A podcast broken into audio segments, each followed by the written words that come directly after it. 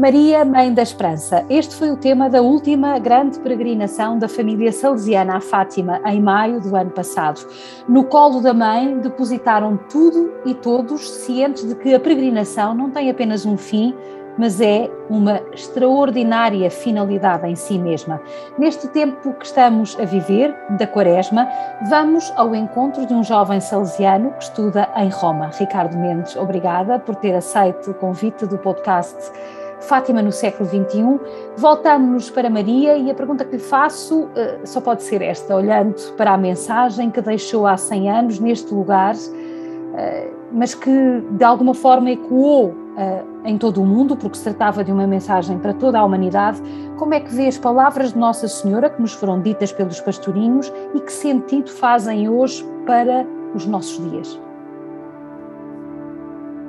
Eu acho que eh, fazem, fazem todo o sentido nos, nos dias de hoje e na, na, vida dos jovens, mais, mais do que nunca, porque de facto Maria uh, em Fátima uh, revelou-se como, como esta mãe que nos acompanha e que, e que é próxima de nós, não é?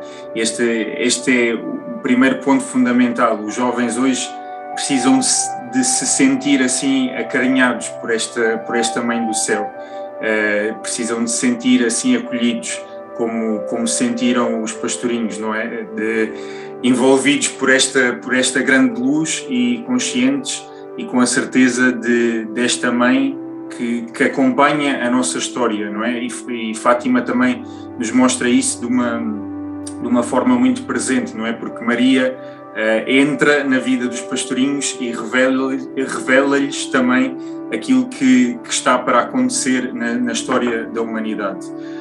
Um, e depois acho que esta, esta mensagem é, é também muito atual uh, para os nossos dias de hoje, porque Maria pede sempre este que, que nós nos centremos em Deus, não é?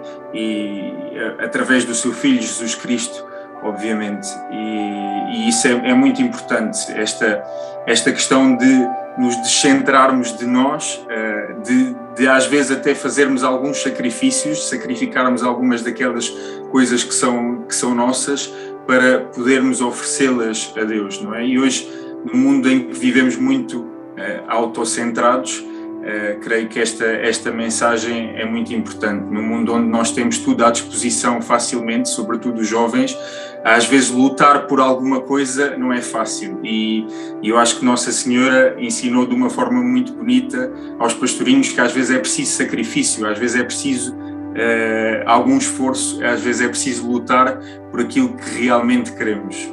Oração, conversão e sacrifício, três palavras-chave da mensagem de Fátima mas esta narrativa faz algum sentido para os jovens de hoje? O Ricardo uh, está em Roma, estuda em Roma, certamente conhece muitos jovens, não só aqueles que consigo estudam, que consigo fazem comunidade, mas também todos os outros, uh, porque vê televisão, porque contacta com eles, porque, enfim, uh, isto faz sentido, esta narrativa faz sentido para os jovens? Sim, sim. acho que faz todo o sentido precisamente por, por aquilo que eu, que eu vinha a dizer, não é? Eh, eh, este, este, às vezes, descentrarmos um bocadinho de nós, não é? Os jovens hoje têm muita facilidade porque têm também muitos meios de, de alcançar eh, muito facilmente tudo aquilo que querem e, e às vezes não percebem que o ter tudo à mão, digamos assim, uh, nem sempre nos conduz à felicidade que Deus tem para nós. É? E, e, Fátima, lá está, Fátima diz-nos que passando por este caminho, eh, confiando em Deus, passando por este caminho de conversão e fazendo alguns sacrifícios, que são os sacrifícios cotidianos das coisas inesperadas da vida, não é? Por exemplo, nós agora neste tempo de pandemia tivemos que lidar com vários sacrifícios inesperados, eh, mas isso trouxe-nos uh, um bocadinho de volta à realidade, não é? E, e, dizer, ok, as coisas não são assim tão fáceis. E eu, se, se, eu quero realmente uh, alcançar esta, esta felicidade que me é prometida por Deus, então de facto tenho que entrar neste caminho que implica oração, conversão e sacrifício. Uhum. A ideia que temos é que os jovens hoje não são menos espirituais do que era Francisco Marto ou menos solidários do que era a Jacinta, que se compadecia dos mais, eh, dos mais pobres, partilhando a sua merenda. A expressão da fé, que se calhar hoje é muito diferente e faz muitas vezes fora da igreja. Tem alguma explicação para isto? Porque é que os jovens não gostam da igreja? Bem, poderia, poderíamos aqui abrir, abrir muitos, muitos parênteses e muitas explicações, não é? Um, mas eu acho que, acima de tudo, os jovens hoje têm, têm medo das instituições no geral, não só da igreja. Não é? A sensação que eu tenho é que os jovens, porque porque estão tão ligados também àquilo que à ideia de liberdade que lhes, que lhes é dada, não é? Uma liberdade pessoal ilimitada, onde eles podem fazer e pensar o que, o que querem, não se querem comprometer, digamos, com uma, uma ideia de uma instituição, porque pensam sempre que isso de alguma forma uh, poderá limitar a sua liberdade. Uh, e eu acho que parte, parte muito daqui, não é? E, mas, mas lá está, depois nós vemos que os jovens, como qualquer ser humano, continuam nesta busca profunda de, de, uma felicidade maior, não é? E só conseguem descobrir esta felicidade maior nesta entrega aos outros, nesta solidariedade, como a Jacinta, e neste, neste sentido também de, de oração, de sacrifício, como, como o Francisco, lá está. E isso não muda, nós, nós vemos isso em muitas formas de voluntariado, em, em muitas, muitas formas que os jovens criam, não é? Nós estamos em plena eh, eh, pleno acontecimento da missão país, não é? Já, já se realizaram, têm estado a realizar por, em vários locais do país, com várias universidades, e é, é uma expressão de como os jovens são os primeiros a, a, tomar iniciativa para ir ao encontro dos outros e para ajudar aqueles que mais precisam. Mas por vezes, para fazê-lo, não se identificam com esta forma institucionalizada da Igreja, se assim podemos dizer eu apetecia-me ser um bocadinho mais provocadora e ir e retomar algumas das ideias de São João Bosco uh, para dizer mais ou menos uma coisa deste género uh, e sem cometer aqui nenhuma infidelidade ao seu pensamento. Temos estado pouco com os jovens, temos sido pouco amáveis com eles e temos-los amado pouco. Sim, é, eu acho que por, por vezes é, é uma imagem verdadeira da Igreja, não é? São João Bosco entra entra num período da história onde os jovens não eram sequer considerados, não é?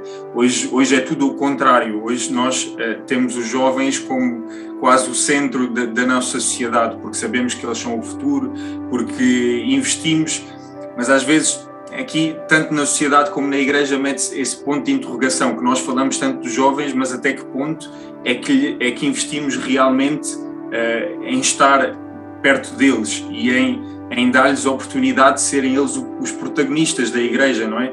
Como também dizia o Papa Francisco, o quanto nós damos a oportunidade de eles serem o hoje da nossa sociedade e da nossa Igreja, não é? E São João Bosco dizia também, não é? Amai o, o que os jovens amam para que eles possam amar aquilo que nós amamos, não é? Por isso, uh, se nós não, não dermos provas aos jovens de que gostamos de estar com eles e que gostamos das mesmas coisas que eles gostam, eles nunca poderão perceber, eh, nunca poderão vir a gostar da Igreja e amar a Igreja eh, e amar Jesus Cristo através da Igreja, não é que é o que é o mais importante. Nós temos tido dificuldade em mostrar o verdadeiro rosto de Jesus e hoje muitas vezes até parece que há alguma incongruência entre a nossa própria prática, o nosso próprio testemunho e aquele que foi o testemunho de Jesus. Sente isto, eh, sente esta reprovação nos jovens também, quando, eh, no fundo, como aquele velho ditado, bem prega feito mais, faz o que ele diz, mas não faças o que ele faz. Sente que os jovens às vezes têm esta atitude em relação à Igreja e em relação a nós, cristãos?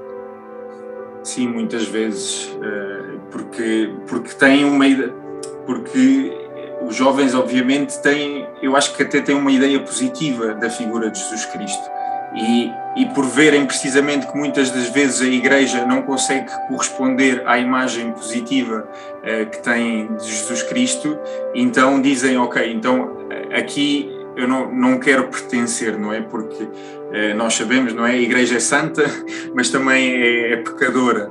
Eh, e por isso, no meio de, de muitos dos pecados que a Igreja comete. Os jovens são os primeiros, digamos, a, a dar o alerta e a dizer: Ok, não, não, é, não é esta Igreja uh, que eu quero. Uh, e, e nós, nós estamos rodeados, não é? Infelizmente, uh, de vários, várias notícias negativas em relação à Igreja, não é? A, a opinião da, da, comunicação social também não, não ajuda a esta imagem da Igreja e os jovens acabam por ir um bocadinho atrás disto, não é? Porque, porque dizem, ok, então se, se a Igreja não consegue estar ao nível de, desta imagem que nós temos de Jesus Cristo, então também não serve uh, para nós. Muitas das vezes é isto que, que eu acho que acaba por acontecer. Uhum. Uma das ideias fundamentais uh, que foi repetida várias vezes uh, por Nossa Senhora em todas as aparições é de facto a ideia da oração e da oração pela paz. Um, já vamos ao itinerário, nomeadamente à questão da conversão, que eu ainda gostaria de falar um pouco mais, mas falemos primeiro das circunstâncias. No dia em que gravamos este podcast, vivemos uma situação de grande tensão no leste da, entre a Ucrânia e a Rússia. O Papa chama-nos a atenção também, por outro lado, para os inúmeros conflitos que existem em várias regiões do globo, como episódios, apelidou ele, de uma quase terceira guerra. Eh, não aprendemos nada com esta embaixadora celeste e continuamos a fazer e a comportar-nos da mesma maneira. Ou seja, rezamos pouco, convertemos-nos ainda menos eh, e de facto não há maneira de conseguirmos a paz.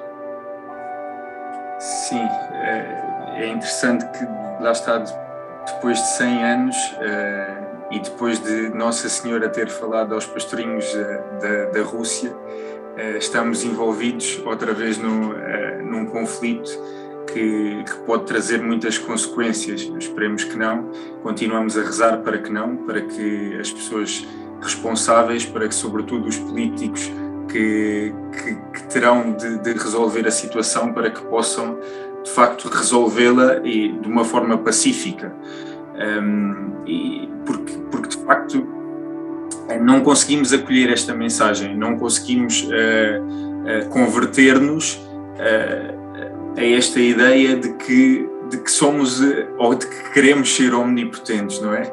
Eu, eu, acho que às vezes é, é muito isto de que, que, está por trás destes conflitos, não é? O, o querermos ganhar sobre o outro, não é? E, e, a paz nunca se poderá construir nesta lógica. Só, só poderemos construir verdadeiramente a paz como diz o Papa Francisco, quando olhamos para o outro como verdadeiro irmão e não como um inimigo. E, e Fátima também nos ensina isso, não é? Nossa Senhora é, é a mãe da, da paz, precisamente porque, como mãe de todos nós, eh, ajuda-nos a olharmos uns aos outros como irmãos, que, que, que, temos a mesma mãe no céu e por isso eh, todos como irmãos. Uh, e, e não como inimigos. É o único caminho para que possamos fazer a paz. Uhum. Nossa Senhora pediu reiteradamente que aos pastorinhos que rezassem. que lugar é que tem a oração na vida de um jovem hoje? Eu acho que tem, tem ou, ou deveria ter um lugar muito importante, não é? apesar de, de, ser muito difícil nos nossos dias de hoje para um jovem rezar. Eh, porque as distrações são muitas, porque os, os barulhos externos são muitos, porque eh, nada na nossa sociedade, no nosso mundo de hoje, até no ritmo em que nós vivemos, nada disto nos ajuda a rezar. Mas quando o conseguimos fazer, eu acho que muitos jovens, eh, felizmente, continuam a levar a sua vida de oração muito a sério, porque percebem, lá está, que, que toda esta correria em que nós vivemos não nos pode dar também esta paz interior, não é? Nós, nós falávamos sobre a paz uns com os outros, mas a paz uns com os outros deve partir também da paz interior. E esta paz interior nós conseguimos encontrar quando estamos em paz com Deus, quando nos sentimos em relação e, e quando entramos na intimidade com Deus. Eh, e este, este é o primeiro passo, não é? Porque, porque isto ajuda-nos, de facto, a fazer uma pausa naquilo que é, que é o nosso ritmo aceleradíssimo de, do dia a dia e, e ajuda-nos a focar-nos naquilo que, que é realmente importante para, para o nosso bem e a, e a escutar também aquilo que Deus tem para, para nos dizer para a nossa vida. Um jovem compreende a importância do silêncio hoje? Consegue, conseguir, conseguimos fazer essa, essa, esse entendimento quase transcendental em que temos que estar sempre conectados com todos e com tudo, temos que estar sempre a ouvir todos os barulhos e mais alguns. Uh, uh, o silêncio uh, é entendível por um jovem? Ou a necessidade dele? É, é difícil, é, cada, é cada vez mais difícil que um jovem possa entender, mas eu acho que, lá está, os jovens depois que, que percebem a importância quando entram nesta dinâmica de relação profunda com Deus e, e no momento em que percebem a falta que isto lhes faz na, no dia a dia, não é? E o, e o, bem que isto lhes pode trazer, uh, eu acho que aí percebem realmente a importância do silêncio, hoje ainda mais, se calhar, do que, do que há uns anos atrás, uh, porque percebem que a vida não pode continuar em frente sem estes espaços de, de reflexão, de silêncio, de encontro com Deus. Uhum. O Ricardo eh, certamente já ter vindo muitas vezes a Fátima. Que experiência é que leva daqui? Eh, a família salesiana traz sempre muitas crianças a Fátima. Que experiência é que eh, levam daqui para depois o vosso cotidiano? Porque naturalmente isto, esta, é esta experiência que permite depois que algumas destas coisas também façam sentido nas nossas vidas. Eu acho que acima de tudo a experiência lá está mais uma vez a experiência do, de um Deus eh, que nos concede uma mãe que, que, nos acompanha e que é próxima de nós. Esta é, para, para mim, é a experiência mais forte em Fátima, perceber que eh, a minha vida é nas mãos de Deus e que, e que sou, sou levado ao colo, digamos assim, por, por Nossa Senhora até Deus e que quanto mais eu me abandonar nos, nos braços dela, uh, mais facilmente eu poderei chegar uh, e poderei entrar em relação com Deus. E, e depois este Fátima é, é um espaço que, que, lá está, é um espaço que nos ajuda a perceber a importância deste silêncio, a importância desta oração, a importância uh, desta relação com, com a Mãe do Céu que nos conduz até Deus. Uhum. Estamos à conversa com o Ricardo Mendes, salesiano, jovem seminarista que estuda em Roma, eh, para nos ajudar também a compreender eh, como é que os jovens hoje se posicionam diante de Deus e eh, diante de Nossa Senhora, o tal colo materno que nos conduz sempre até, até Deus. A Igreja Portuguesa, Ricardo, vive um momento muito importante, porque os eventos ajudam sempre a alavancar também depois iniciativas e comportamentos. O que é que se espera da Jornada Mundial da Juventude? Não do evento propriamente dito, mas dos frutos que, eh, que ela possa eventualmente deixar. Eu acho que eu já tive a, oportunidade de participar em duas Jornadas Mundiais da Juventude e, e a imagem que me ficou mais presente desta, destas duas experiências é ver que a Igreja continua jovem e que continua viva. E eu acho que esta oportunidade de termos este evento da Jornada Mundial da Juventude em Lisboa é a oportunidade do jovem, de todos os jovens portugueses uh, poderem viver e experienciar isto, que a Igreja não é uma igreja para, só para pessoas com idade, pessoas adultas, pessoas idosas, não? É uma, uma igreja que continua jovem e é uma igreja que é universal, que é mundial, que tem, tem muitas linguagens mas que depois, quando se encontra, uh, falam todos a mesma língua, digamos que é, que é a língua do Espírito Santo, que é a, li, a linguagem da fé, não é? Isso, isso, é das coisas mais bonitas e significativas, acho eu, de, de uma jornada mundial da juventude. Esta é a nossa jornada, eu acho que posso dizer assim, porque é a jornada que é organizada em Portugal e por Portugal. Um, naturalmente que a juventude salesiana vai estar em peso nesta, nesta, nesta jornada. Uh, tem algum programa já mais ou menos alinhavado uh, que nos possa adiantar alguma coisa?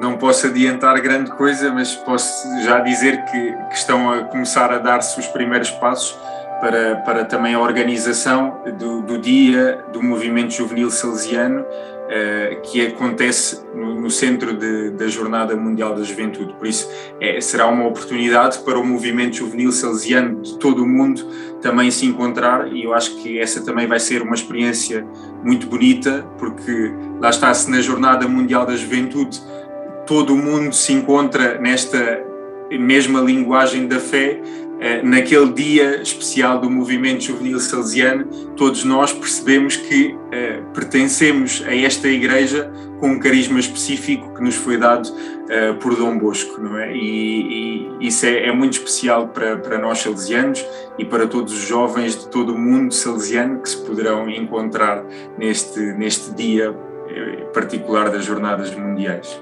Pedia-lhe que, eh, numa breve resposta, me pudesse dizer o que é que gostava que no dia seguinte à Jornada Mundial da Juventude eh, eh, se dissesse acerca deste grande evento juvenil da Igreja Portuguesa.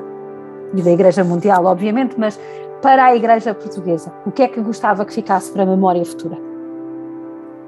Eu acho que o Papa, já quando convocou esta jornada, disse não é? Que aquilo que, que quer é que este evento uh, leve à conversão de tantos jovens. Por isso, uh, eu acho que a imagem, a imagem que, que eu gostaria, ou seja, gostaria que, que se os jovens realmente, que tantos jovens pudessem converter e que se pudessem comprometer com, com, com a igreja de hoje.